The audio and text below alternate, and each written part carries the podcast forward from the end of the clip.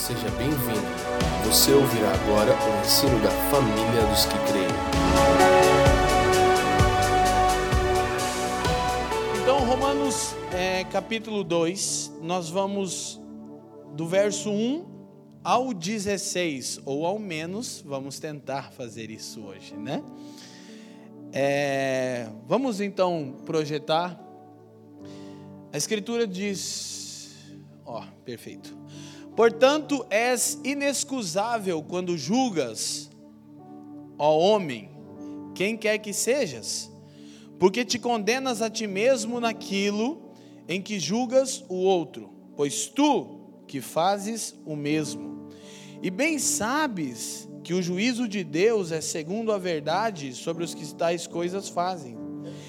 E tu, ó homem que julgas os que fazem tais coisas, cuidas que, fazendo-as tu, escaparás ao juízo de Deus? Ou desprezas tu as riquezas da sua benignidade, a paciência e longanimidade, ignorando que a benignidade de Deus te leva ao arrependimento? Mas, segundo a tua dureza e teu coração impenitente, entesouras ira para ti no dia da ira e da manifestação do juízo de Deus, o qual recompensará cada um segundo as suas obras, a saber, a vida eterna aos que, com perseverança em fazer bem, procuram glória, honra e incorrupção, mas a indignação e a ira aos que são contenciosos, desobedientes a verdades e obedientes à iniquidade, tribulação e angústia sobre toda a alma do homem que faz o mal, primeiramente do judeu e também do grego. Glória, porém, e honra e paz a qualquer que pratica o bem, primeiramente ao judeu e também ao grego. Porque para com Deus não há acepção de pessoas.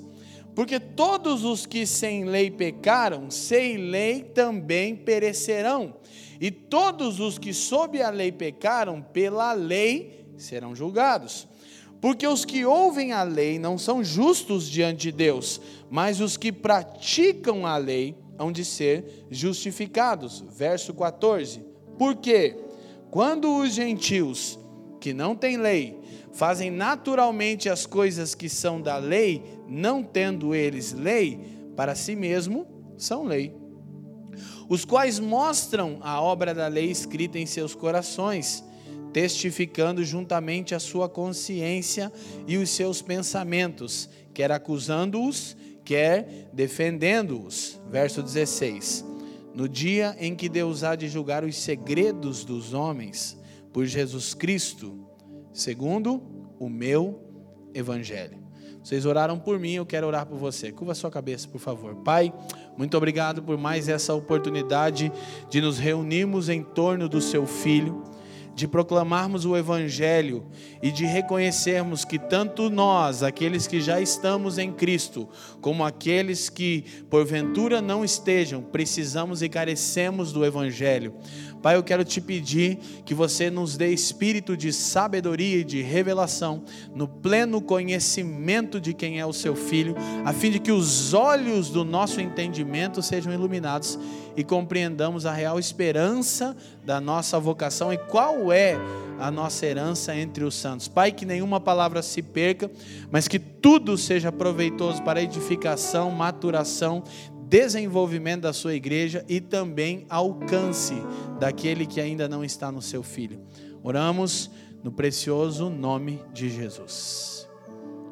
Gente, então, é, o desafio é sempre muito grande, porque há, há muitos desdobramentos que nós podemos observar, e o trabalho de um expositor das Escrituras é ter tanto o cuidado para ser coerente com as sagradas letras, com o contexto, bem como ter a sensibilidade de entender qual parte da verdade o Senhor quer ministrar a uma comunidade de fé local. Então o desafio é sempre enorme, né?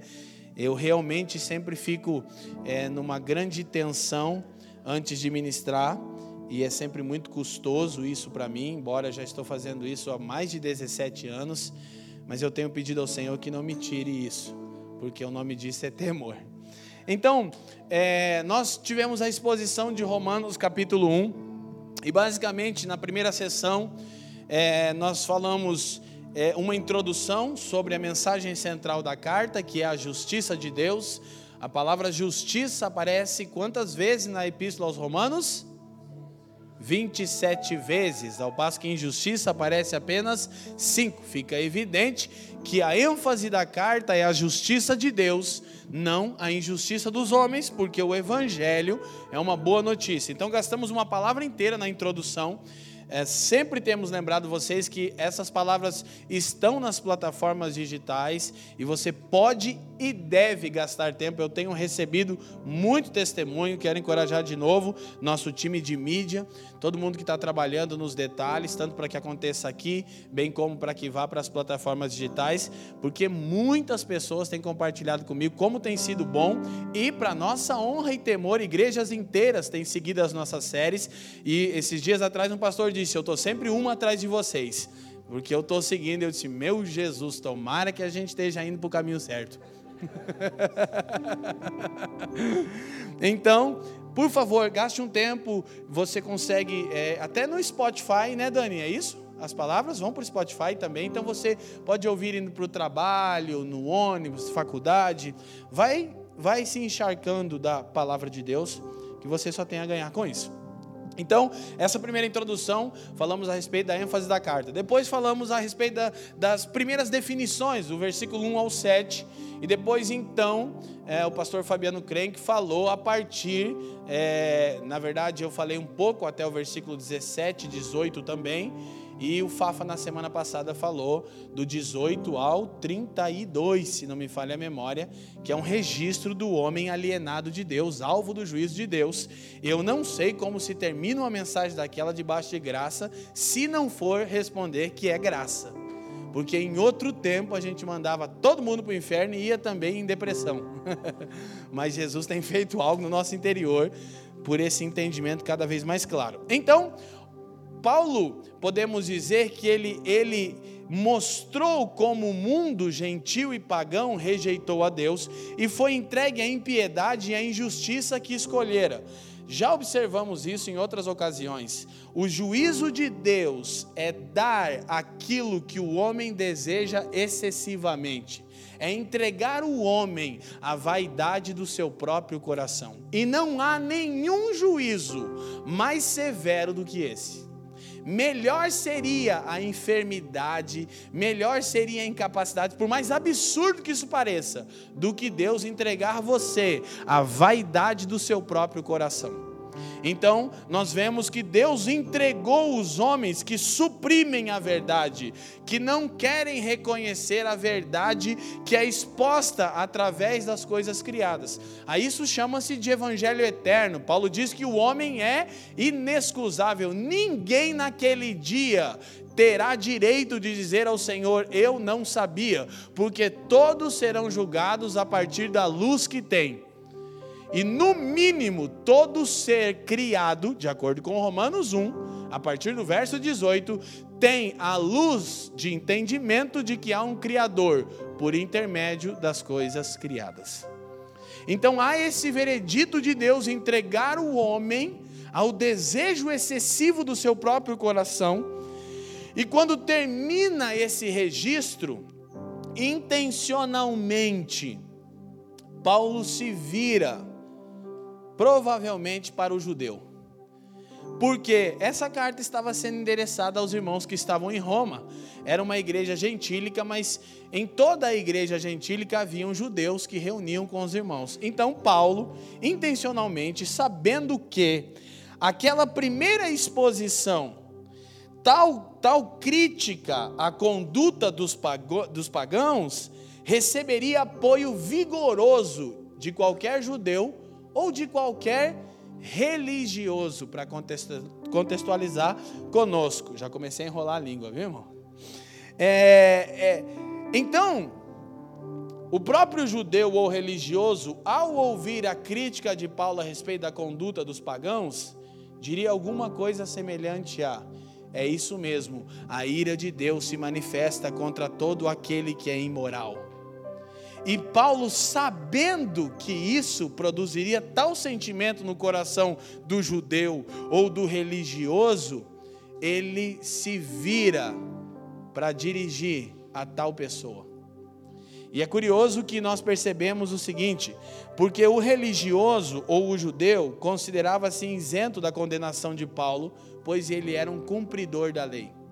Então nós temos essa tendência a declararmos em cima de tal verdade. Quando lemos Romanos capítulo 1, quase que nunca nos inserimos naquela descrição, mas pensamos em alguém próximo a nós. E aí dizemos: sim, claro, a ira de Deus recai sobre o imoral e sobre todo aquele que pratica a licenciosidade. Isso é até um tanto saboroso e a gente vai observar isso. O nome disso é justiça própria. Agora, Paulo, no versículo 1, chega com um balde de água fria numa possível postura de um judeu ou de um religioso qualquer e diz: portanto, És inexcusável quando julgas, ó homem, quem quer que sejas. Porque te condenas a ti mesmo naquilo em que julgas a outro, pois tu que julgas, fazes o mesmo. Mas aí o bom religioso vai dizer: não, eu não estou envolvido com práticas homoafetivas, talvez eu não estou envolvido com idolatria de uma maneira explícita, como Paulo vai descrever no capítulo 1. Então, é curioso nós compreendermos isso. Primeiro, é, eu estava meditando sobre isso, ah, e é tão interessante que uma das palavras que o Senhor me deu há muitos anos, e os irmãos daqui sabem, é a respeito é, da parábola que é conhecida como a do filho pródigo. Eu nunca mais consegui chamar de parábola do filho pródigo, porque ela é a respeito do pai. Fazem muitos anos que eu ensino isso, mais de 11 na verdade. E, e observando algo, Tim Keller diz isso. Tim Keller diz que é como se Romanos 1 fosse dirigido ao irmão mais novo e Romanos 2 ao irmão mais velho. Eu disse: Olha, Jesus até fala comigo também, viu? Não tenho nenhum nome inglês bonito desse, mas eu já tinha esse entendimento. Por quê? Porque você encontra a realidade do homem alheio de Deus, aquele que se entrega aos prazeres dessa era, que é a figura do irmão mais novo, quando sai distante, a Escritura diz, Lucas 15, 11 ao 32, que ele vive dissolutamente, ele vai se dissolver em toda sorte de pecado. E depois o foco da história vai virar para o irmão mais velho. É como se Paulo tivesse em mente isso. E pode ser que de fato ele tinha porque obviamente conhecia os ensinos e os escritos do Senhor. Então, é, é, interessante entender que o versículo 1 joga um balde de água fria para os religiosos, aqueles que sentem-se satisfeitos por não serem como os demais homens. Então, prontamente a gente se inclina a trazer um juízo a partir da exposição do capítulo 1, e nós nos consideramos de novo como em Lucas capítulo 18, o Senhor registra é, uma parábola, e é tão interessante, eu queria olhar esse texto, versículo 9 especificamente, ele traz um ensinamento, Lucas 18, 9 diz assim, é, vamos observar ali.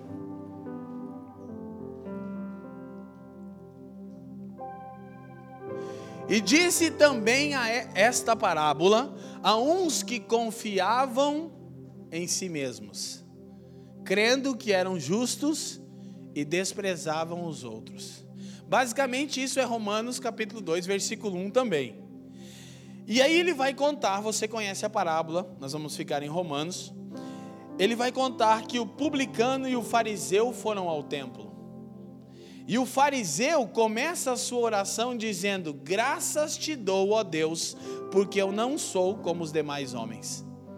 E é exatamente a postura que um judeu ou religioso da época teria após ouvir a exposição de Romanos capítulo 1. Então, o publicano bate no peito e diz: Ser propício a mim, pecador. Tem misericórdia de mim que sou pecador. E Jesus dá um veredito na parábola de Lucas 18. Ele diz: Quem desceu justificado foi o publicano e não o fariseu que confiava em si mesmo. Então, Paulo, logo após expor isso, sabia que isso ia gerar esse tipo de postura. Curiosamente, o, o, o tema central do capítulo 2 é: Tu, ó homem que julgas. Só que Paulo usa algo que é, era chamado, no conceito de formação de pensamento grego, diatribé. Isso é uma forma de composição onde questões e objeções eram postas na boca de um crítico imaginário para serem confrontadas ou afirmadas. Ou seja, Paulo cria um personagem para responder algo que ele sabia que ia gerar nas pessoas. Então ele não está falando com um indivíduo especificamente quando diz tu, ó homem que julgas. Não, esse era um conceito de formação grega. Ele está criando um crítico imaginário para trazer confronto ou para afirmar aquilo que seria gerado após a exposição do capítulo 1. Então, Paulo tem muito cuidado. Sobre isso, um estudioso do Novo Testamento, F.F. Bruce, diz algo. A gente vai projetar aqui. E eu, particularmente, tenho gostado bastante desse negócio de a gente projetar aqui. F.F. Bruce diz assim: quase podemos vê-lo, Paulo. Enquanto dita a carta a Tércio, Romanos foi escrito por Tércio, no final da carta, Paulo estava ditando. Isso é interessante você pensar na metáfora de Paulo ditando a carta e o cara tendo que então ele diz: quase podemos vê-lo, no caso Paulo, enquanto dita a carta, a carta a Tércio, pegar o indivíduo, o homem que julga, o crítico imaginário, complacente que está saboreando a exposição daqueles pecados que não apelam para ele. Então a gente fica extremamente confortável, deixa aqui, quando alguém está denunciando pecados que não apelam para nós. Aí a gente, é, fala Jeová! Tipo, essa área eu não tenho problema nenhum. Julga você que não tem. A gente já vai chegar nos finalmente. Eu estava sentado com o pastor Leandro e eu falei: o evangelho é incrível, né? Porque na hora que os irmãos acham que a gente vai afrouxar o cinto, a gente desce a marreta. E na hora que acha que a gente vai descer a marreta, a gente afrouxa o cinto. e você fica exatamente na dependência da obra de Cristo. Então, F.F. Bruce continua e diz que era quase possível ver Paulo de um lado para o outro, e Tércio correndo com a pena, e Paulo ditando aquilo, e, e ele intencionalmente tentando, né, visando pegar aquele indivíduo que estaria sendo complacente, saboreando, e dizer-lhe: Você não é melhor do que ninguém. Paulo tem um cuidado após expor a real condição do homem alheio, ele tem o cuidado de dizer para o religioso: você não é melhor do que ele. Você não está em uma condição diferente da desse pecador pagão descrito no capítulo 1. Você que confia em si mesmo, não você que está em Cristo. Porque o Evangelho é como Deus define o homem: o homem que está alheio de Deus, o homem religioso que confia em si mesmo e o homem que está revestido de Cristo. Então, ah, ele continua: mal podemos tentar imaginar como a pena de Tércio mantinha o ritmo das palavras do apóstolo. Interessante isso aqui, Fê. Não admira que, principalmente nos momentos mais ardentes, seu grego esteja cheio de falhas na construção e de sentenças inacabadas. Então tem uma coisa que o historiador, o, o estudioso F.F. Bruce, ele registra, que há muitas falhas de construção da escrita e sentenças que não são terminadas. Então ele diz: é quase que possível ver Paulo intencionalmente querendo pegar o indivíduo complacente, o homem que julga, e andando talvez de um lado para o outro, dizendo: Quem és tu que julgas? E Tércio, calma, calma, calma, calma. E vai ficando do jeito que dá, entendeu? Não tem correção, não, não dá para pagar aquela tinta.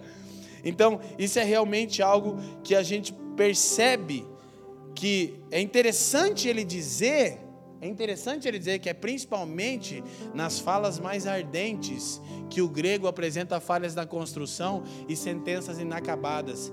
É que o escritor não estava dando conta de seguir Paulo que estava ditando. Paulo devia estar pregando para o cara, né? E o Tércio ali na, na correria. Então, os escribas aí, vamos lá. É, agora, por que que Paulo fala isso? Não, não apenas para o judeu, observe algo. Podemos retornar as luzes aqui, por favor? Não apenas para o judeu, mas o homem que julga é tanto o judeu religioso quanto o gentil moralista. Uma das coisas que o Dr. F. F. Bruce relata é que Paulo poderia também ter em mente que um gentil moralista não se adequaria à descrição de Romanos 1. Não apenas o judeu religioso, mas um gentil moralista. Porque nem todo mundo gentil, pagão, não é uma expressão como significa agora para nós. A expressão pagão para nós é uma sentença de imoralidade. Pagão era só um cara que vivia no campo, na verdade. Era um camponês, um cara que vivia retirado. E nesse contexto, gentil é um cara que não era judeu, só isso. Então, não apenas um judeu religioso, mas um pagão moralista. E Dr. F. F. Bruce cita um filósofo conhecido que é Sêneca. Ele era um moralista estoico, ele foi tutor do imperador Nero. E ele era um cara que ele foi tão apreciado por muitos cristãos da época que eles pegaram uma forma de chamar esse filósofo, o nosso Sêneca porque ele também confrontava a imoralidade, ele também confrontava a hipocrisia, e ele também falava a respeito da corrupção da maldade do coração do homem. Então, talvez Paulo tenha em mente, e curioso, ele é contemporâneo de Paulo. Ele vive em Roma, para onde a carta está sendo endereçada, e ele é tutor, conselheiro de Nero, o imperador. Então, Paulo talvez tenha pensado: você, gentil, moralista, está inserido no que eu estou dizendo. Você, judeu religioso que confia em si mesmo, e você, gentil, moralista, você é o homem que julga. Que julga quem? O pagão entregue a toda sorte de injustiça, de iniquidade. Então, Paulo tem esse cuidado de falar a respeito disso. E é curioso que o próprio Sêneca, que se tornou é, para muitos um exemplo de moral, no final da vida, ele cometeu coisas que fizeram com que seguidores e, e pessoas que, que é, é, criam nas suas filosofias ficassem desamparadas. Por quê? Porque ele se tornou complacente com Nero, até mesmo no fato de Nero ter mandado matar a própria mãe, ele concordou. Aí o que que mostra? Mostra a real condição do coração. Então, deixa eu traduzir para você uma coisa. Tanto o religioso que confia em si mesmo, bem como um cidadão comum que é bom marido, bom pai, bom funcionário e bom cidadão. Ambos são lixo, escória, alvos da ira de Deus. É o que o Evangelho diz. Porque nós tendemos a pensar que esse texto apenas está falando a respeito de pessoas que evidenciam esse tipo de imoralidade. E Paulo tem o cuidado de dizer: Quem és tu, ó homem que julgas? E aí ele continua, o raciocínio é interessante, nós percebemos uma coisa. Ele no versículo 2, vamos olhar o verso 2.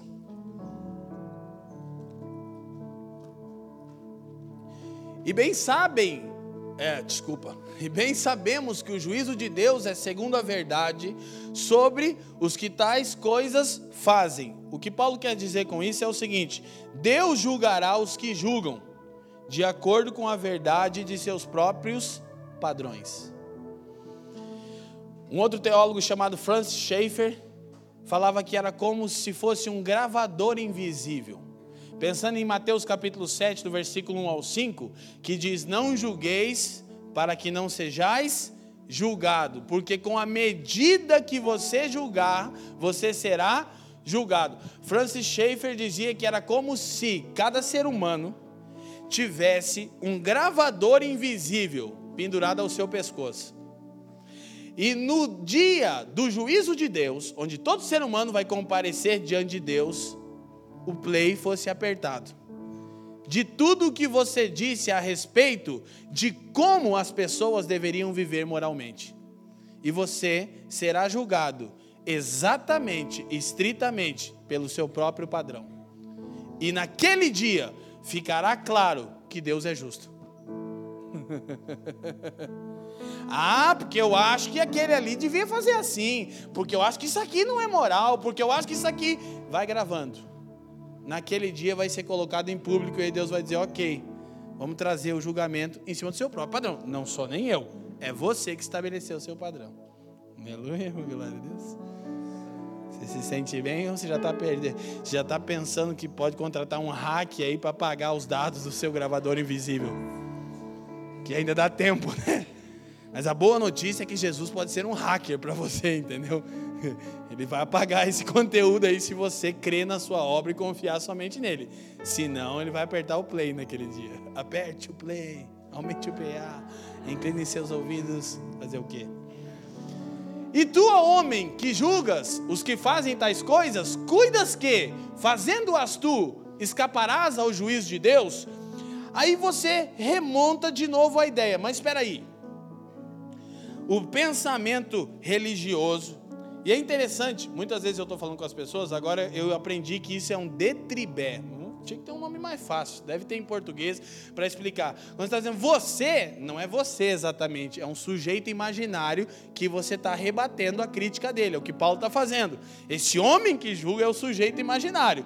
Então eu espero que você não seja você, aleluia, glória a Deus.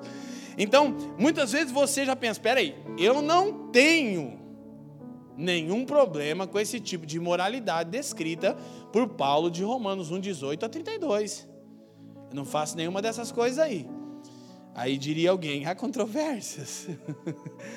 Precisamos olhar para o nosso coração antes de olhar para as nossas próprias mãos. Porque há aqueles que pensam que a graça suavizou o padrão de Deus. E a graça é mais exigente do que a lei. A boa notícia é que nós podemos, por fé, confiar em Deus para que nos tornemos como seu filho. Por quê? Porque Jesus é um padrão exigido e não um modelo sugerido. Mas nós estamos sempre na linha tênue da justiça própria e da justiça revelada pelo Evangelho. Ninguém vive de verdade à altura de seus próprios padrões. Olha para mim, irmão. Você vive à altura dos seus próprios padrões de verdade? Nem você e nem eu. Quanto mais alta a sua moralidade, mais baixo é seu padrão que você alcança nela. E nós precisamos compreender isso. E onde isso fica claro? É só percebermos o olhar interior exposto no Sermão do Monte. E provavelmente Paulo tem em mente o sermão do monte quando diz isso aqui. Você pratica o mesmo, você que julgas. Aí você vai dizer: não, não, eu não sou nenhum adúltero. Mas o sermão do monte vai dizer: há controvérsias. Porque Jesus disse assim: ouviste o que foi dito pelos antigos não adulterarás. Mateus 5, 21 em diante. Eu, porém, vos digo: se alguém cobiçar a mulher do próximo, comete o mesmo adultério com ela. Aí ele diz: Ouviste o que foi dito pelos antigos: Não matarás. Aí você diz: Eu não matei ninguém. Aí você se saboreia com a descrição. Ah, esses pecados não apelam para mim. Eu não sou tão ruim assim. De fato, você não é tão ruim assim. Você é pior. Glória a Deus. Nós somos piores. Não é que você é muito ruim. Você é pior do que pensa. Então, ele diz: Não matarás. Eu, porém, vos digo, Jesus, que se alguém odiar o seu irmão, é réu do mesmo juízo. O que, que o Sermão do Monte mostra? Que a graça trata o seu interior. Por quê? Claro que a consequência de um assassinato, de um adultério, de cometido, ela é diferente de um ato que é apenas interior. Porém, o Senhor trata o nosso interior. A promessa da nova aliança é a lei internalizada em nós. Jeremias 31. Então, ele diz, por exemplo, isso fica bem claro. Por que alguém que odeia é réu do mesmo juízo de alguém que é assassino? Porque quem mata, mata porque foi dominado pelo ódio.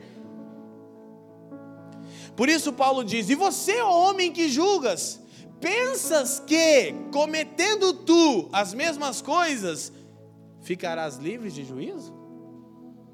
Não, eu não cometo. Há controvérsias. Então, Paulo tem isso em mente e realmente é incrível pensarmos. John Stott fala algo sobre isso. Vamos olhar uma outra definição muito importante. O tempo não está me ajudando hoje, eu estou indo rápido e bonitinho, só fiz uma piadinha. Rapidamente, atingimos um estado de indignação e justiça própria em relação ao comportamento vergonhoso do outro. Presta atenção, irmão. Quanto tempo demora para você se indignar com o pecado exposto do outro? Quantos segundos demora? Ah, sabia! Tem irmão que até você fala, o cara vibrou, mano.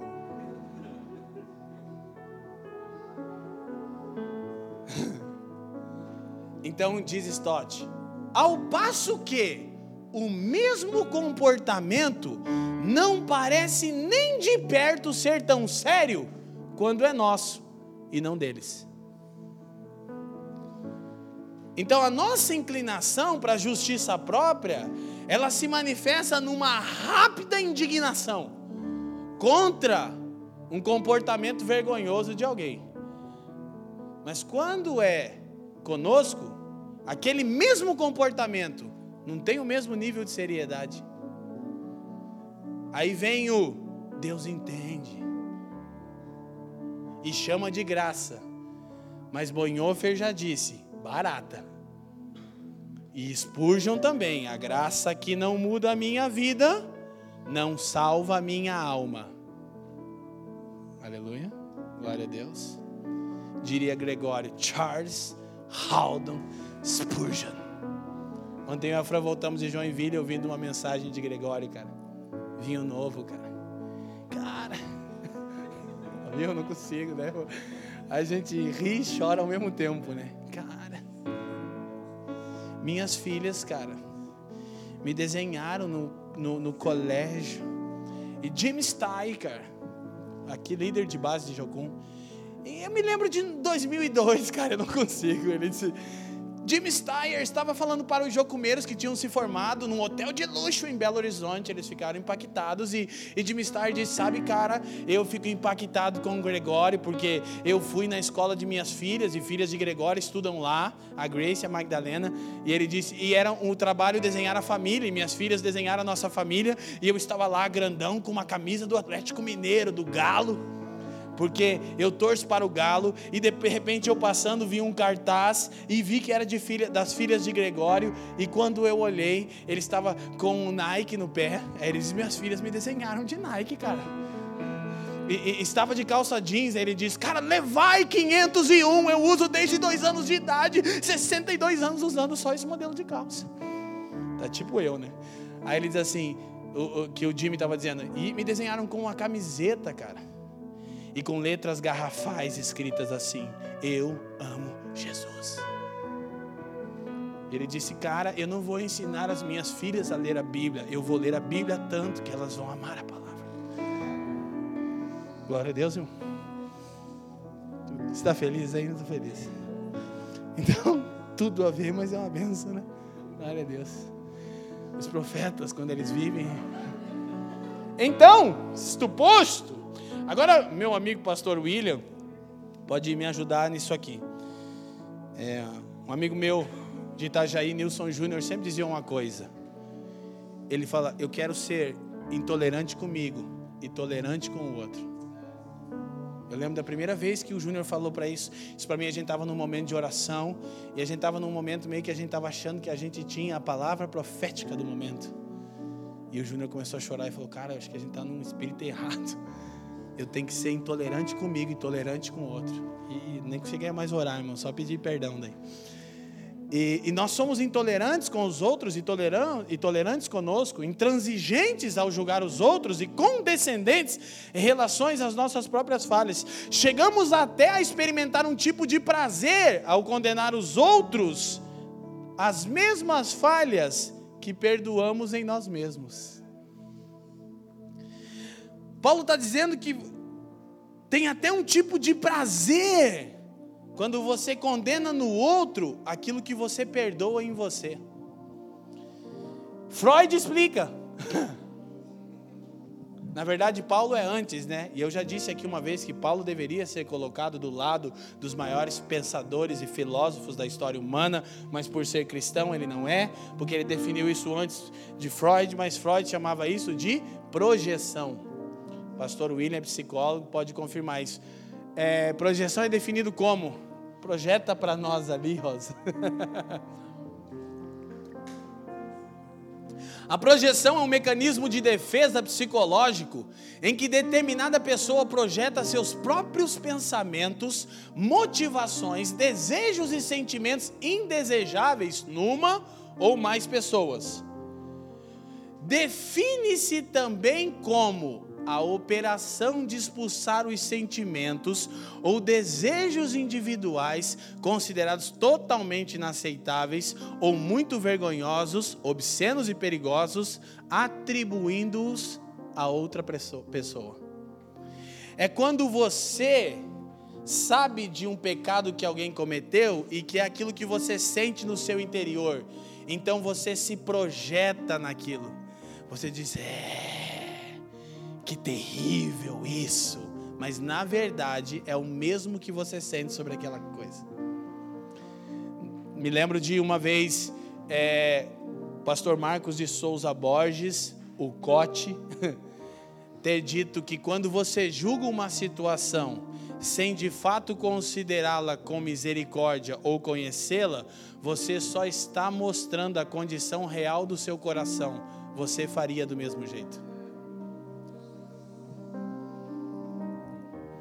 E Paulo está só no começo da exposição dele ali, né?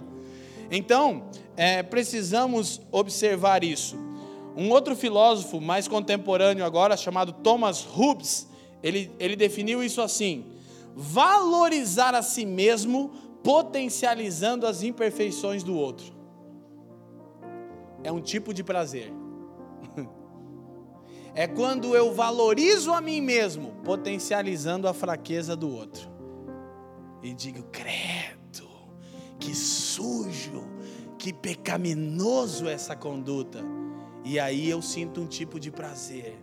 Porque, como publicando no templo, eu estou dizendo para mim mesmo: graças a Deus que eu não sou como os demais homens.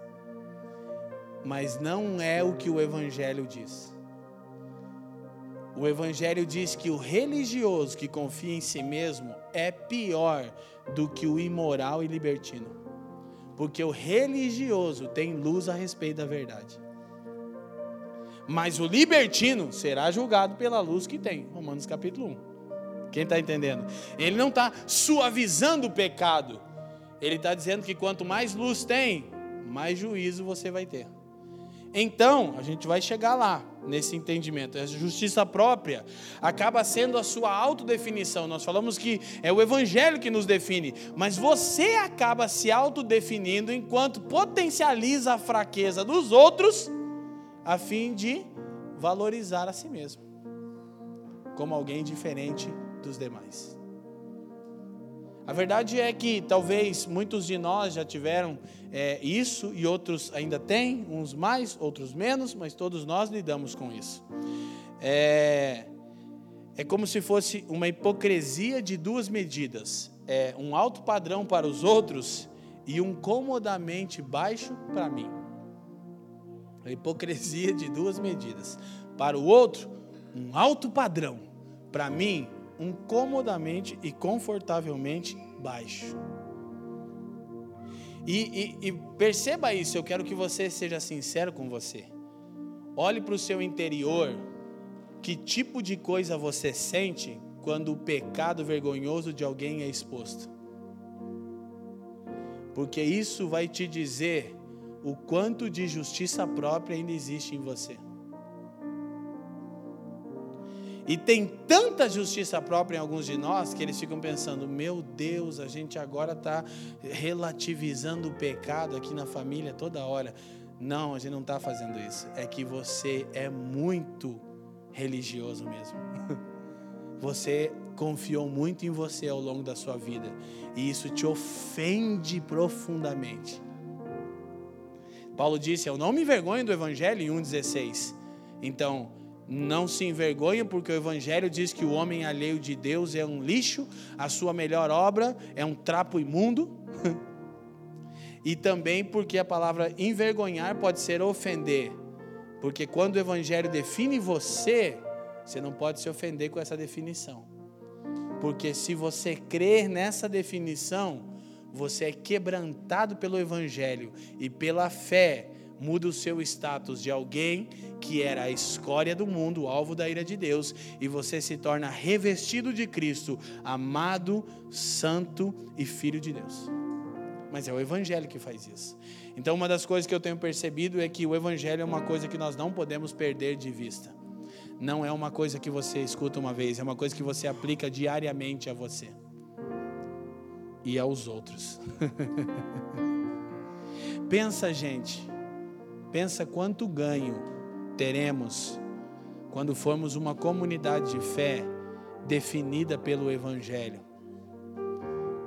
De uma maneira resumida, que a gente vai até o fim, é basicamente entender: todos os homens pecaram e foram destituídos da glória de Deus, mas nós, por graça e misericórdia, fomos alcançados. Mas se não fosse Cristo, estaríamos na mesma condição. Como iam ser as nossas relações? Quem que não ia querer relacionar com a gente, irmão? Quem ia esconder pecado no nosso meio, irmão? Ia andar todo mundo pelado, a gente já falou. A comunidade dos pelados ia mudar. A família dos dos naturebas. Agora escute. Paulo dizendo isso no versículo 3, você que julga, pensa que não será julgado praticando as mesmas coisas? Escute, ele argumenta que agindo dessa forma, nos expomos ao juízo de Deus e acabamos ficando sem desculpa ou saída alguma. Pois, se a nossa capacidade crítica é tão desenvolvida a ponto de nos tornarmos especialistas em avaliar a moral dos outros, nós dificilmente poderemos alegar ignorância em assuntos morais quando se tratar de nós mesmos. Quando você julga o outro e pratica o mesmo, mesmo que você não pratique o ato consumado, mas à luz do olhar interior do sermão do monte, você lida com os mesmos problemas, você se coloca num beco sem saída. E a única coisa à sua frente chama-se juízo de Deus.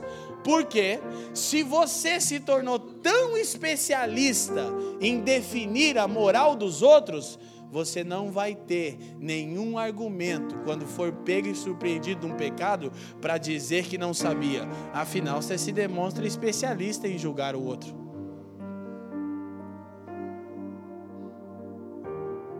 É o gravador invisível. Deus vai ligar, não, não, não, você, olha aqui, vamos ver, só essa, esse julgamento que você fez aqui no dia 5 do 8 do... Que... O quê? A Bíblia diz. The Bible says. E você vai se afirmando, se definindo na fraqueza dos outros. E sabe o que é isso? É perigoso? É porque intimamente e intencionalmente você alivia com você mesmo. Isso que eu estou falando é, é, muito profundo, é quase que psicologia. Tinha que ser um divã para me explicar. Não é só o fato de você fazer o que nós estamos observando, é o fato de que você alivia para o seu lado. Na verdade, você está defendendo uma falsa moral. Você quer se supervalorizar, potencializando a fraqueza do outro. Mas no seu dia a dia, aquilo ali diminui seu padrão de santidade. Você pensa, nem sou tão ruim assim. E quando você é surpreendido em alguma falta, aí você quer confiar na bondade de Deus. Mas essa mesma bondade que você quer para você, quando é exposto, você não dá para o outro.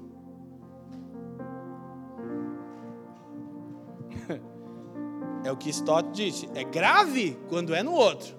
Quando é comigo, ah, nem é tão sério assim. Quem está me entendendo? Sim? Vocês estão felizes ainda? Calma, calma, que a gente vai nessa montanha russa do Evangelho. Então nós nos expomos ao juízo de Deus, porque temos uma capacidade crítica desenvolvida. Nos tornamos especialistas em moralidade. Como é e como deve ser. Então, quando se tratar de você, a medida vai ser a mesma.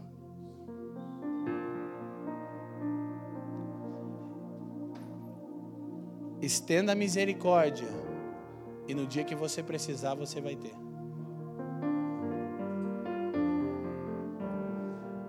Estenda perdão. Quando você precisar, você vai ter. Você já viu como os pregadores pentecostais, não todos eles, obviamente, moralistas, ficam quando caem? Num dia, eles pregam nas maiores conferências da nação e eles gritam e sapateiam e, a respeito de uma, de uma falsa piedade, e quando o pecado dele é exposto, aqueles mesmos que gritavam e berravam e giravam no manto são os primeiros a dizer: sabia que não era tudo isso. Você acaba criando um tipo de gente com um padrão de justiça própria, não do Evangelho, que fica se autocondenando Nenhuma comunidade permanece assim. Paulo escreve aos Gálatas lidando com o mesmo problema, como já observamos na série Síndrome dos Gálatas. E Paulo diz assim: ó, cuidado para não se devorarem. Vocês vão acabar se matando. Olha para mim. Eu já vi uma igreja inteira quase acabar. Eu já participei de uma igreja inteira que quase acabou por causa de um padrão moral falso. Que ao longo dos anos, você já ouviu falar no efeito dominó?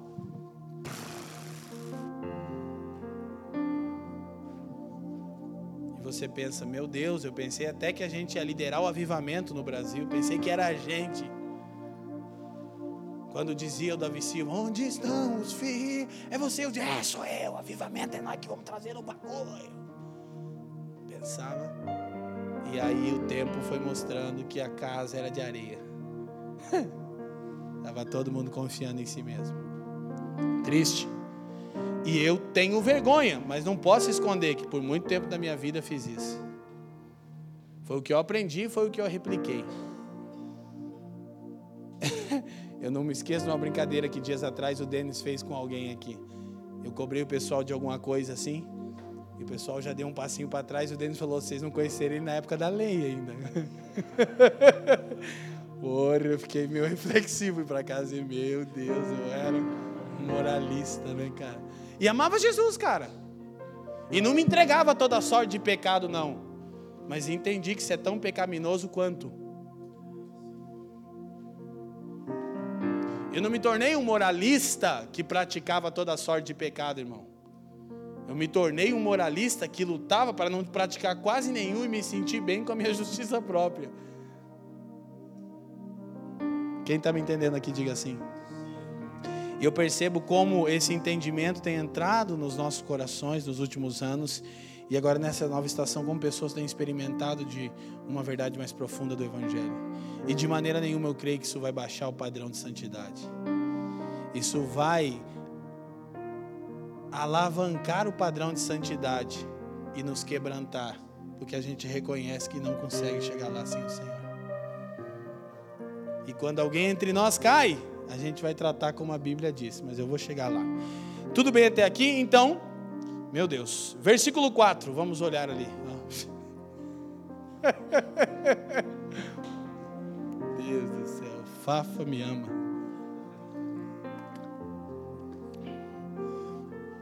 É até o 16 hoje, tá? Ou desprezas tu as riquezas da benignidade e paciência e longanimidade, ignorando que a benignidade de Deus te leva ao arrependimento?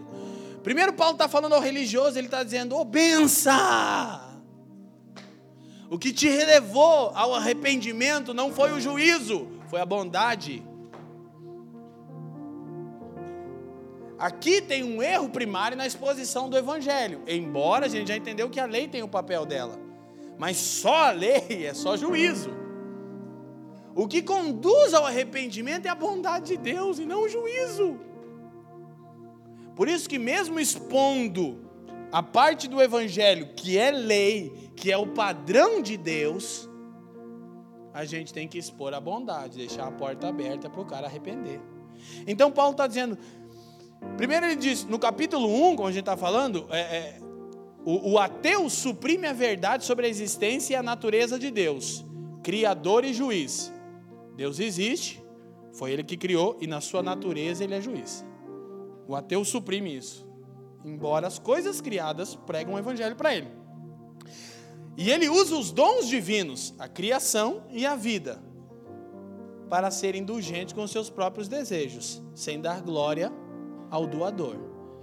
Ele vive deliberadamente com seus próprios desejos, suprime a verdade sobre a existência e a natureza de Deus, mas usa dos dons de Deus, a vida e a criação.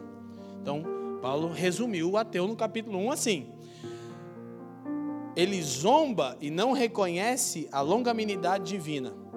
Eu estava meditando sobre isso e aí pensei no texto de 2 Pedro, quando a escritura diz que nos últimos dias os homens eles escarnecerão da promessa da vinda do Senhor. Quem lembra? 2 Pedro capítulo 3.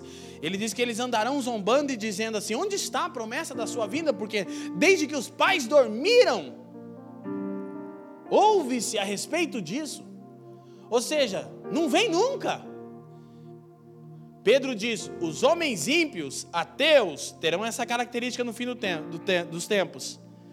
Mas essa é uma demora bondosa. Deus é tão bom, irmão, que em vez de matar o ímpio que zomba da vinda do Senhor, ele atrasa, retarda, porque é bom. Aí Pedro disse: Mas ignorando eles, que o Senhor não retarda a sua promessa, no aspecto de não atrasa porque esqueceu, mas ele diz: ele retarda porque é longânimo, querendo que todos cheguem ao arrependimento. Por isso que naquele dia, os juízos de Deus que estamos observando nas quartas-feiras sobre no módulo fim dos tempos, eles não podem escandalizar ninguém porque os ateus entregues às suas práticas pecaminosas, aqueles libertinos que desconsideram a existência a natureza de Deus, mas que usufruem dos dons de Deus, a vida e a criação, ainda dizem: Isso aí não acontece nunca, Cristo não vem, isso é uma piada, mas na verdade é uma demora bondosa. É porque Deus é longânimo e quer que todos os homens sejam salvos e cheguem ao pleno conhecimento da verdade. Escute, precisamos entender isso. Essa semana eu vi um vídeo é, de um jovem fazendo uma pergunta para o Paul Washer. E que vídeo abençoado. Eu, Jesus, tem nem porque viu, apareceu lá nas minhas buscas do Instagram. Eu mandei pro, no, no, no grupo do presbitério. Um jovem chega na mesa do Paul Washer, um importante pregador reformado. E esse jovem diz: Olha, estou estudando faculdade é, é, teológica, sou batista do Sul, então ele já acabou de expor a vertente soteriológica dele, que é arminiana, né? E ele disse: "E eu tenho procurado entender a eleição. tenho procurado compreender o fato de que Deus escolhe uns e não escolhe outros. E esse é o, né? E o, dá para ver que os caras estão tipo comendo e o garoto senta e começa a puxar conversa, e o Paul Washer se vira assim, tira o óculos, ixi, um olhar de fogo. Aí ele fica ouvindo o rapaz assim, o franze a testa. E o rapaz diz: e me falaram que você é o cara, usa essa expressão, que pode me explicar a respeito disso. Aí o Paul disse: É, eu posso te explicar sim. Você é um cara cheio do convencimento de Deus, não de si mesmo, né? Disse, mas tem uma série de mensagens minhas que você pode assistir. Fala para o rapaz. E ele disse: Mas eu vou te falar uma coisa. Primeiro, responda para você o seguinte: se você quer entender a eleição, Deus escolhe uns e outros não. Ele diz: o homem é depravado? Sim ou não? Ele é caído totalmente? Aí o jovem tem que se dobrar Romanos 3, 23 e diz: é. Ele diz: mas ainda que você pense que não é. Ele, se você pensa que não, é. Porque é uma doutrina clara nas Escrituras. Aí ele diz: então pensa da seguinte maneira: você encara a eleição como algo injusto. Mas vou te colocar na ótica de Deus. Ele diz: o homem é depravado. Todos pecaram e destituídos foram da glória de Deus. Se Deus não elegesse dentre os pecadores um povo para si, toda raça humana iria para o juízo eterno. A eleição é ruim ou é bondade de Deus?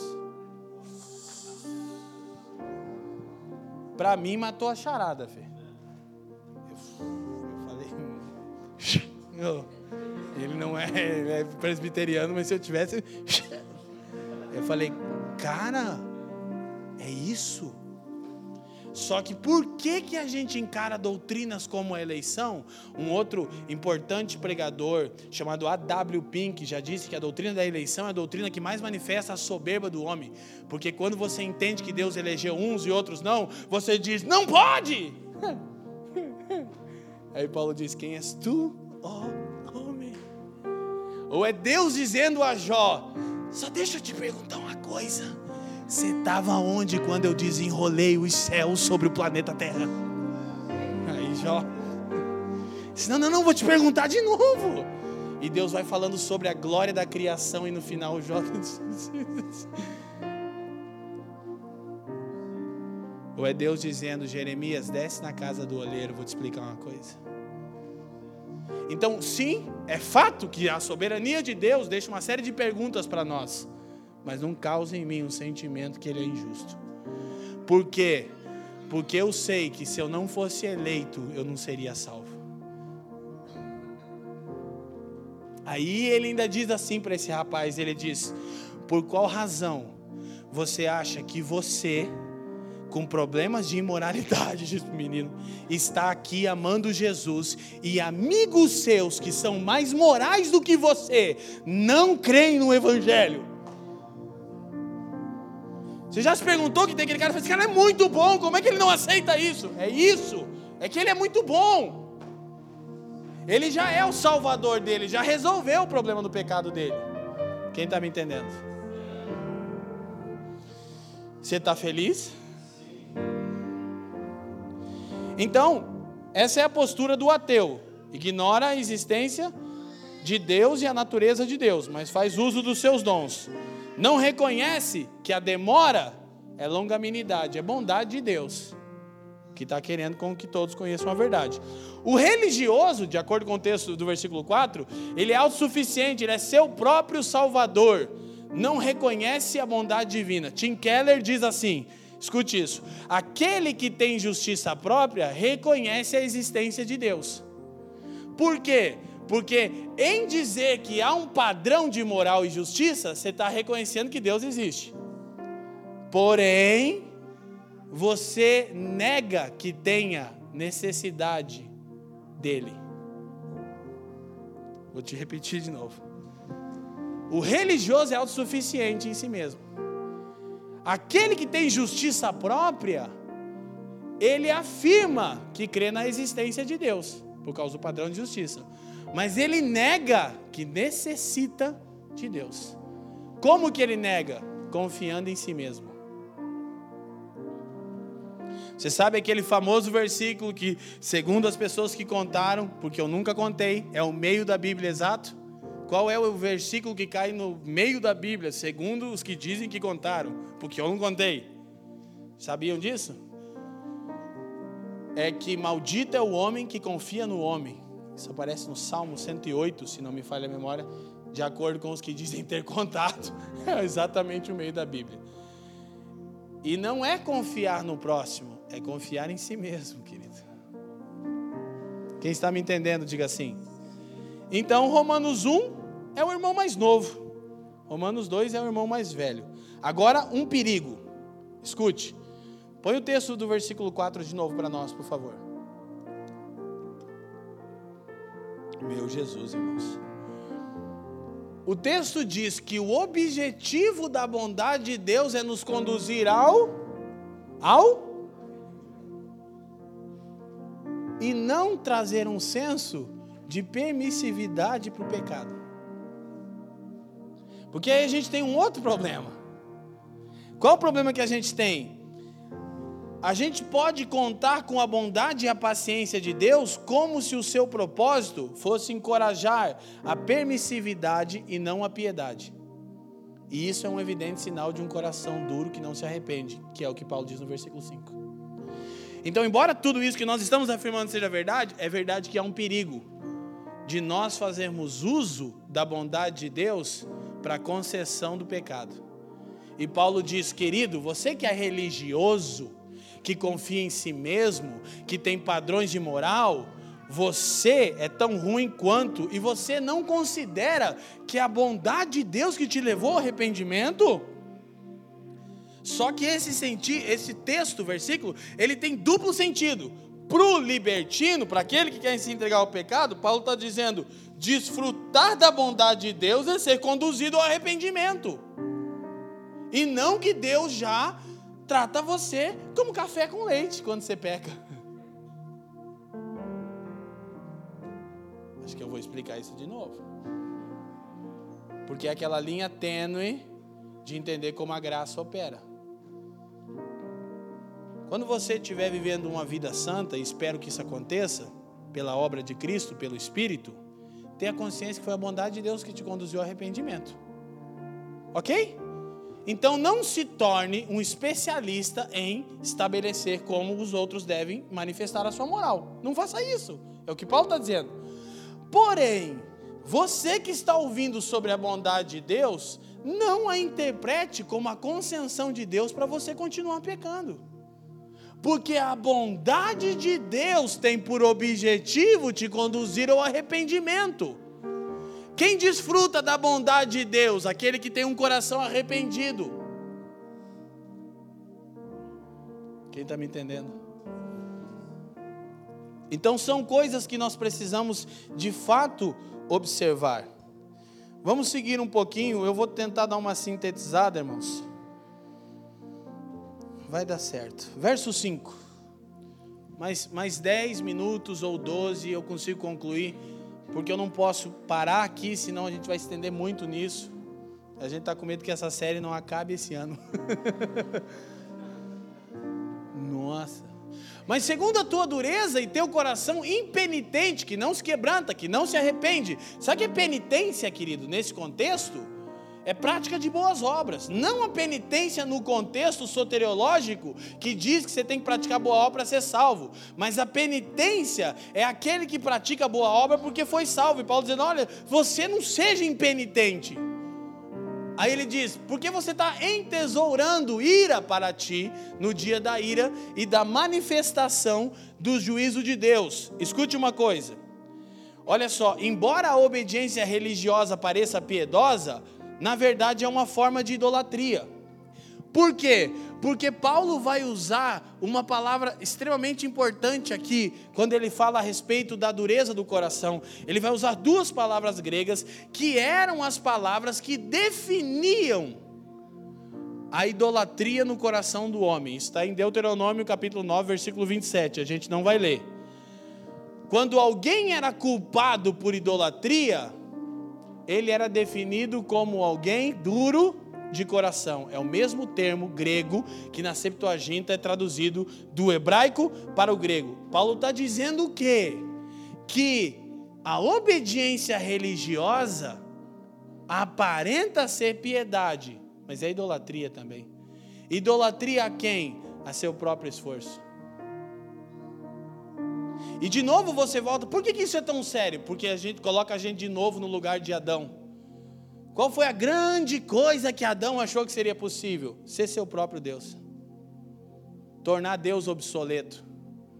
Criar um mundo onde Deus existe, mas não é necessário. Você entende que isso é doutrina do diabo, irmão? Paulo chama que isso é doutrina de demônios. O que é doutrina de demônios? É um mundo onde Deus existe, mas é obsoleto. E o que é, o que é intrigante é que evangélicos vivem assim. Não no seu conceito de confissão de fé, eles não diriam isso. Não, Deus existe, Deus está entronizado. Mas na prática, você confia em si mesmo. Então Deus é obsoleto, porque Deus se manifestou em Cristo, porque você não podia ser salvo sozinho. Sabe o que você está se tornando? Alguém condenado por idolatria. Curiosamente, você acabou de se enquadrar na descrição de Paulo em Romanos 1, 18 ao 32. Você, ó homem, que diz que não pratica. Vocês estão me entendendo? São coisas do interior, querido. O Evangelho da Graça trata o nosso interior. É um, é um problema grave assumirmos o lugar de Deus e julgarmos o pecador. Deus não divide a sua glória com ninguém. Quem está me entendendo? Sim? Então, é, Paulo está usando esses dois termos que eram usados para trazer referência aos culpados por idolatria. E aí o que, que Paulo está dizendo? Os religiosos extraem sua autoestima, sua definição, da própria moralidade. Sendo assim, estão como os pagãos. Fazendo o que? Diz o texto: entesourando ira para si. Olha que coisa absurda, irmão. Você que está confiando em si mesmo, nas suas próprias obras, porque é religioso, acha que está agradando a Deus, mas Paulo diz: igual os pagãos do capítulo 1, você está acumulando, entesourando ira sobre você. Por quê? Porque só tem numa condição na qual a ira de Deus não nos alcança, quando nós estamos revestidos de Cristo. Estar, estarmos revestidos de Cristo é aceitarmos o que o Evangelho diz sobre nós. E vou repetir: a consciência do que o Evangelho diz sobre você e sobre mim geraria e gerará, pelo nome do Senhor, uma comunidade saudável. Onde as pessoas não suavizam o pecado, elas só não se colocam no lugar do justo juiz. Pecado é pecado, é daquele jeito, Romanos 1, cabuloso, só que você não é Deus. Quem está entendendo, diga assim. É, então, é, não vai ter jeito. Tudo bem. É, eu vou seguir aqui até. Poxa, eu queria tanto terminar isso. Versículo 6, vamos lá, vamos lá. Se eu não ficasse falando isso, vocês nem pensavam, mas até hoje eu não aprendi. A Fran fala, não fala assim, amor, mas eu não aprendi, amor, eu vou aprender. Tá bom, tá sendo uma benção, irmão? Você está com pressa, você vai fazer alguma coisa muito mais importante do que entender isso? E também não me fala que você está cansado. Tá bom, Lele? Que você está cansado, você está fazendo o que não deveria, diz o Paulo Borges. você está só com sono, fica tranquilo, você dorme que passa. A gente não vai muito longe, não, mas eu, eu preciso concluir esse pensamento. Então, é, Paulo diz: o qual recompensará cada um segundo as suas obras. Aí o que, que, você pensa? E Paulo acabou de dar uma na trave, se contradisse todo, se enroscou todo. O cara está construindo toda a ideia que você não é salvo pelas suas obras, depois ele diz que Deus vai te julgar pelas suas obras, mas é que ele está citando o Salmo 62. E o Salmo 62 fala a respeito de dois tipos de pessoas. Tem que ler o Salmo 62, não tem como. Ah, para mim, Rosa, versículo 1. Não tem como não fazer isso. Ele não está se contradizendo, é só entender a citação. Eu podia ler aqui, gente, eu tenho, mas eu não consigo, eu não me satisfaço. Eu quero que vocês vejam o que está escrito. Salmo 62, verso 1.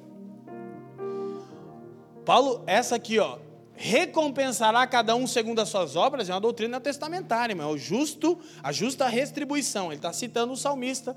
Olha o que o salmista diz: A minha alma espera somente em Deus, dele vem a minha salvação. Então ele está falando do primeiro grupo. Que primeiro grupo? Que confia que a sua salvação vem de Deus. Então, por que obra você será julgada? Pela obra de crer no Filho de Deus. É isso que Paulo está dizendo. Não no seu próprio esforço, ele está citando o Antigo Testamento. Aí, mas o próximo versículo, é, ele diz: Só Ele é a minha rocha, a minha salvação, é a minha defesa, não serei grandemente abalado. Verso 3: Até quando maquinareis o mal contra um homem? Sereis mortos todos vós, sereis como uma parede encurvada e, e uma sebe pouco segura. Uma parede está inclinada, ele está dizendo. Aí ele diz assim: ó, Eles somente consultam como hão de derribar a sua excelência. Ele está falando a respeito de um levante contra a obra do Messias, é o que o salmista está dizendo. Eles acham que o Messias é como um muro inclinado, já caindo é um salmo messiânico. Aí ele diz assim: deleitam-se em mentiras, com a boca bendizem, mas no seu interior maldizem. Então ele está falando do segundo grupo de pessoas que não confia no Messias, confia na sua própria força. Ele vai, ele vai explicar até no versículo 10, aqueles que confiam nas riquezas, depois você olha em casa, mas basicamente é o que ele está dizendo. Olha o verso 7 ainda, que interessante. Em Deus está a minha salvação e a minha glória. Aí olha o que Paulo vai dizer em Romanos. Então, escute, quais são as obras que nós seremos julgados naquele dia? Você confiou ou não na obra de Cristo?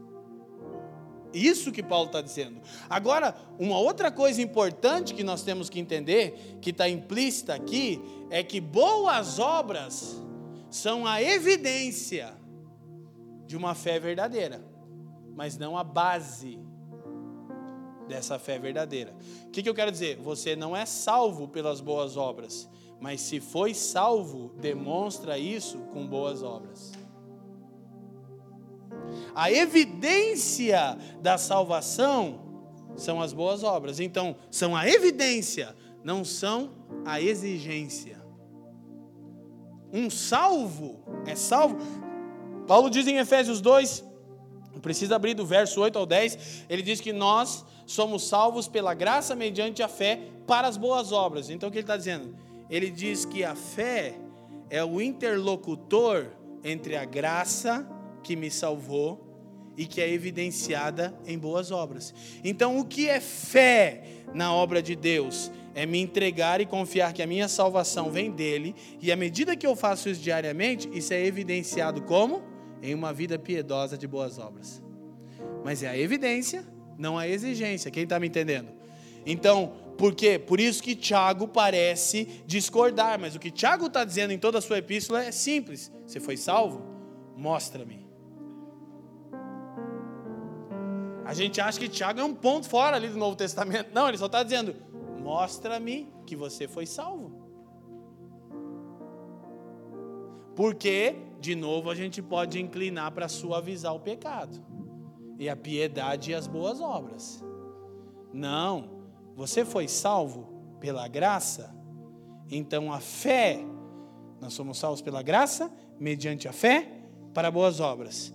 A fé que você foi salvo pela graça te dá essa certeza, mas também é o interlocutor para as boas obras. Então, sem boas obras, se você diz que é salvo, há controvérsias, sobre a sua fé. Quem está entendendo? Essa é a fé bíblica, a epístola de Tiago está falando sobre isso.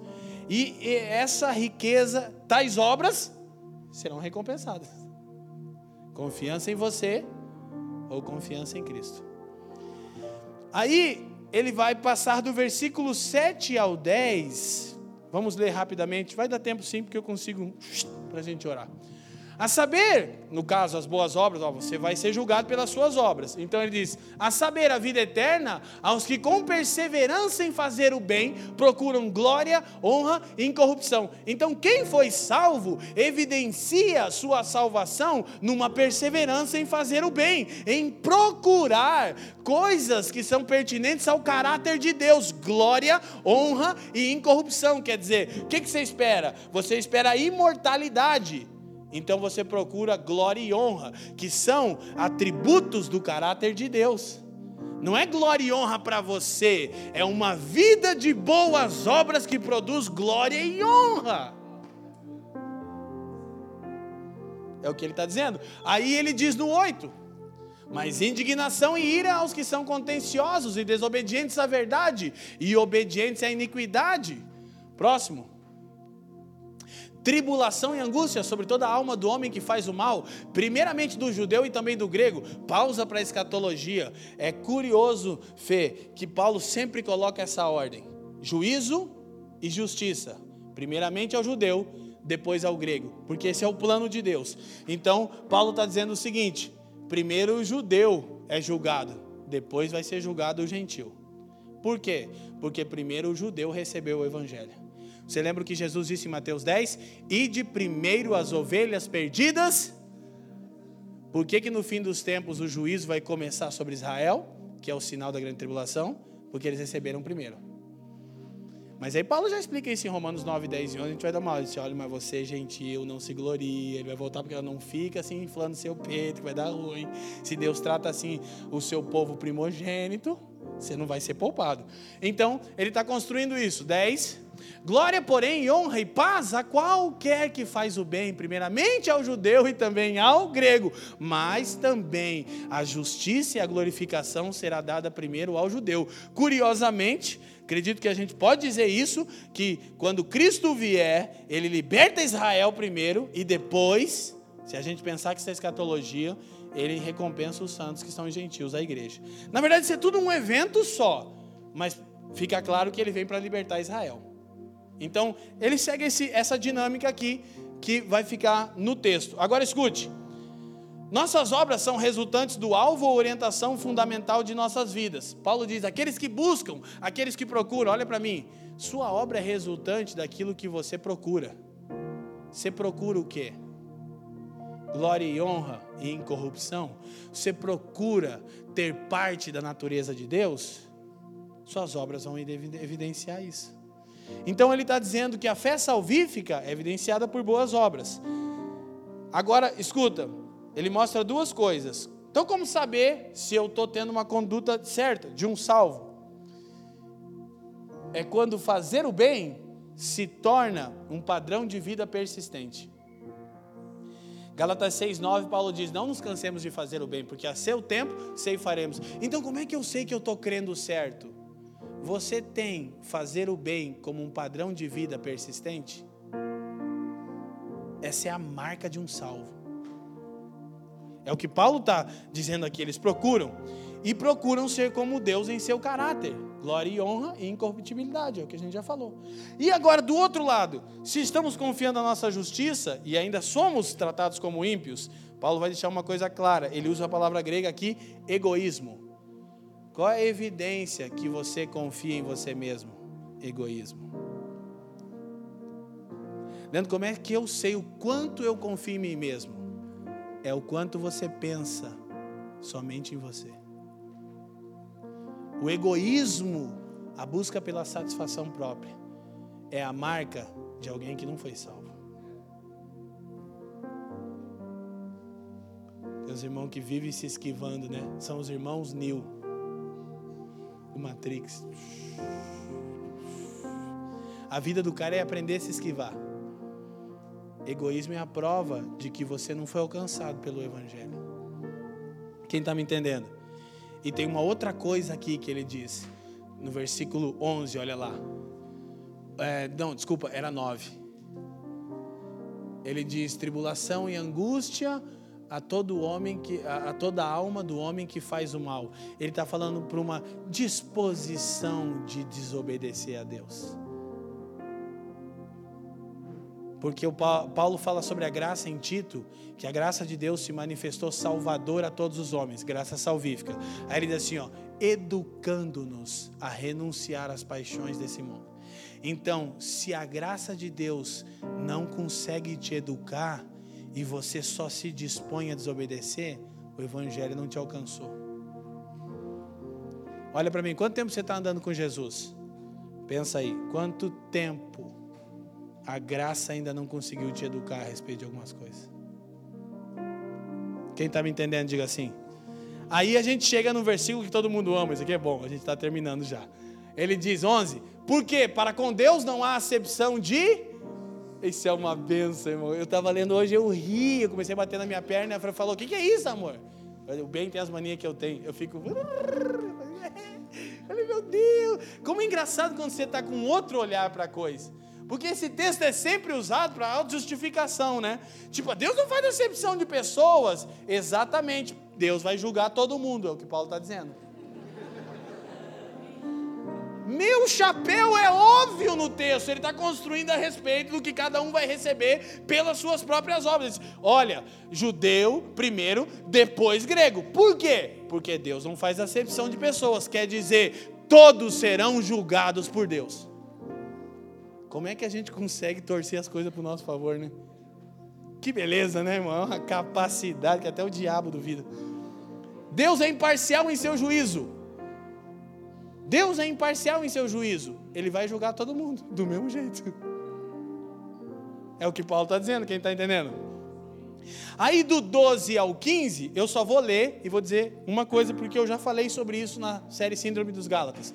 Porque todos os que sem lei pecaram sem lei, também perecerão. Tem gente que fica batendo na lei, porque Paulo diz que a lei nos mostrou o pecado, mas a lei não é pecado. A lei foi só para mostrar que a gente é pior do que pensa. Que vezes você sabia que era ruimzinho, mas daí a lei disse: não, não, é pior do que você pensa. Então ele está dizendo: ó, pecou sem lei, vai perecer sem lei também. Porque ele já disse no capítulo 1 que o evangelho está claro para todo mundo. Aí ele diz assim: e todos os que sob a lei pecaram pela lei também serão julgados. Quer dizer, não tem acepção de pessoa. Está todo mundo. Agora, nós vamos ser julgados? Não é contraditório? Não todos seremos julgados.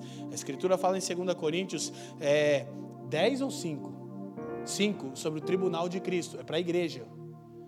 A grande verdade é que nós não seremos condenados. Julgados, todos os homens serão. Os que estão em Cristo não serão condenados, mas serão julgados, segundo as suas obras. Qual? Confiaram em si mesmos ou em Cristo? viver uma vida de quebrantamento, de gratidão e de entrega. Então ele continua, porque todos os que. É, desculpa, 13. Porque os que ouvem a lei não são justos diante de Deus, mas os que praticam a lei hão de ser justificados. Está falando da lei internalizada agora. Porque quando os gentios que não têm lei fazem naturalmente as coisas que são da lei, não tendo eles lei, para si mesmos são lei. Tem vezes que é aquela, o lance da moralidade, o cara não conhece a lei, mas o cara faz coisas que são da lei, que são agradáveis a Deus. Então aquilo é lei para ele também. Se ele descumprir, vai ser julgado. Aí Paulo diz no 15: os quais mostram a obra da lei escrita no seu coração, testificando juntamente a sua. Leiam para mim a sua. Essa é a chave. E os seus pensamentos, quer acusando-os, quer defendendo-os. Então escute, isso é a lei da consciência. Ela opera de duas maneiras, já falei. Sabe por que a gente não está cometendo coisas horríveis? Porque Deus não removeu a lei da consciência. Se ele remover a lei da consciência do ímpio, o ímpio se entrega e entra na condição de Romanos 1. A gente já falou sobre isso. Por que, que, por que, que não rola? Você fica pensando assim, ó. Por que, que tem muitos homens impedindo uma terceira guerra mundial, mesmo que eles não estão em Jesus? Por causa da lei da consciência sabem que matar não é correto, isso está na consciência do homem. O Evangelho está dizendo que todo homem tem consciência da verdade. Não tem luz, clareza sobre a verdade que só está revelada em Jesus, mas entende, vai ser julgado por isso. Então o que que Paulo? Agora, muitas vezes a gente quer encontrar na consciência defesa ou também acusação, né? Agora, o ponto principal que Paulo está dizendo é o seguinte: aqueles que não conhecem a lei, que não conhecem Cristo serão julgados pela lei da consciência. É o que ele está falando no capítulo 1. Aí no versículo 16, o nosso último, terminou. Vai dar tudo certo, ouviu? No dia em que Deus há de julgar os segredos dos homens, por Jesus Cristo, segundo o meu evangelho. Por que, Paulo diz segundo o meu evangelho? Porque o juiz é parte integrante do evangelho. Evangelho sem juízo não é evangelho. Não existe, nós precisamos entender isso. Não existe. Agora, por que, que não vai haver dúvida sobre a justiça de Deus naquele dia? Porque o segredo do coração dos homens será exposto o gravador invisível. Naquele dia, os segredos do coração dos homens serão públicos. E aí Deus vai dizer: hum, na verdade, você se autocondenou. Então, Paulo está dizendo que a, o juízo é uma parte integrante do Evangelho. Agora, temos é, duas frases e terminamos. Uma de John Stott e outra de Tim Keller, exatamente sobre isso. Ele diz a respeito de entendermos a ira de Deus e não encararmos o Evangelho só de uma maneira como perdão de culpa. Olha só, John Stott diz assim: Nós barateamos o Evangelho quando apenas, o retratamos como algo que nos liberta da tristeza, do medo, da culpa e de outras necessidades pessoais, ao invés de apresentá-lo como algo que nos livra da ira vindoura. Então você torna o Evangelho mais raso quando não deixa claro que a glória do Evangelho é que você está salvo da ira. Esse é o ponto principal. Por quê? Porque naquele dia o segredo do coração dos homens vai ser exposto. Eles serão julgados a partir disso que vai ser público. Então, Tim Keller, para a gente encerrar, também diz assim: sem a realidade da ira presente e futura de Deus, a cruz se esvazia de sua glória. Porque se você perde de vista, por que está falando isso, Leandro? É porque a gente começa a se inclinar a falar sobre a graça e a gente tem a tendência de amenizar o pecado e esquecer o juízo. Então a gente está tendo cuidado sempre que fala isso, vocês estão vendo. Então, se não tem ira, a cruz perde sua glória. A glória da cruz está em ter nos livrado da ira vindoura. Esse é o ponto principal. Ele conclui e diz: Não conseguiremos apreciar quem Cristo é, a menos que reconheçamos quem realmente somos. Quando nós de fato apreciamos Cristo e a Sua obra, que é nos livrar da ira, por quê? Porque somos merecedores da ira de Deus. Então nós desfrutamos do Evangelho. Amém, gente? Agora eu vou deixar uma coisa o resumo, Paulo diz, do verso 1 ao 4, que é o juízo de Deus sobre quem se constitui juiz do outro. É o que ele está dizendo nesse, nessa exposição de 16 versículos. Como Deus julga quem julga o outro. Do 1 ao 4 ele diz que o juízo de Deus é inevitável. Quem julga o outro vai ser julgado. Do 5 ao 11 ele diz que o juízo de Deus é justo. A gente já observou. E do, 11, do 12 ao 16, ele diz que é imparcial, Deus vai julgar todo mundo. e isso vai ser trazido à luz. Quem entendeu, diga assim. Agora surge aquela pergunta: então, nós vamos ficar aqui com essa. Ah, isso é pecado. Hum, vai me julgar? Não, eu não vou te julgar, mas eu vou expor o que é correto. O que, que a gente tem um problema? Todo pecador ama Mateus 7,1. Todo mundo que está escondendo uma coisa ama esse versículo. Não julgueis para não ser julgados. Na verdade, o texto está dizendo que a medida que você usar para julgar, alguém que é surpreendido no pecado, vai ser usada para você também. Quem está entendendo? Então, não é que a gente não pode julgar, a gente pode e deve, no aspecto de discernir, não de condenar. Então, eu quero terminar com 2 Coríntios é 1 Coríntios 2,15. E aí nós vamos orar. Obrigado, irmãos, pela paciência. Quem está feliz aí ainda bem? 1 Coríntios 2,15. Paulo diz assim: Mas o homem espiritual discerne bem tudo. O original é julga bem tudo e ele de ninguém é discernido. Então, isso não remove a nossa capacidade de julgar no aspecto de discernir o que é agradável a Deus ou não. Senão a gente não vai pegar, pregar mais pecado. Senão a gente não vai mais confrontar pecado na nossa vida. É que a gente precisa, quando trabalhar nessa questão do que é pecado, tem um jeito de lidar com isso. E quando eu olho para mim, eu preciso julgar, discernir o que é agradável ou não a Deus. Porque o pecado continua sendo algo repugnante a Deus, não foi suavizado. Na verdade, ele é mostrado em todo o seu potencial no Evangelho. Mas, Gálatas capítulo 6, versículo 1, e agora terminou de verdade mesmo. Gente,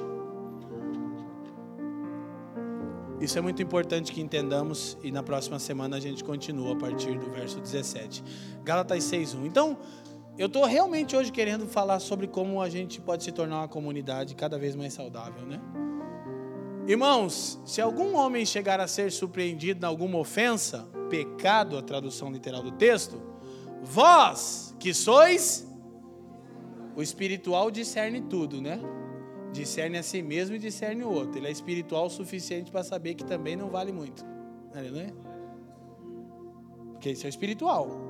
Ele tem discernimento do que? De como o evangelho define ele. Amado de Deus por causa da obra de Cristo. Vós que sois espirituais, encaminhai o tal com espírito de mansidão, olhando por ti mesmo, para que não sejais também tentado. Como é que você trata pecado? Então não vai tratar pecado? Vai, com espírito de mansidão. Tipo assim, seu desgraçado, sem vergonha, pecador impuro. Jesus te ama. que se é um irmão surpreendido em alguma falta, é assim que nós tratamos. O ímpio a gente anuncia o evangelho na denúncia de quem ele é e na boa notícia de quem ele pode ser em Cristo. Entre nós, a gente não é juiz sobre ninguém. Quando alguém é surpreendido uma falta, a gente conduz o tal com mansidão, cuidando para que não caiamos no mesmo erro. Está de acordo com o que ele está dizendo em Romanos 6? Está dizendo: olha, lembra o sermão do monte? Você vai corrigir algo? Presta bem atenção. Presta bem atenção em quê? No pecado do outro? Em você. Que beleza quando chegarmos lá. O irmão caiu. Complicado, né, irmão? O Paulo está dizendo: o espiritual olha para dentro. E depois de um bom checklist, conduz esse irmão com espírito de mansidade, de mansidão. Conduz ele com cuidado.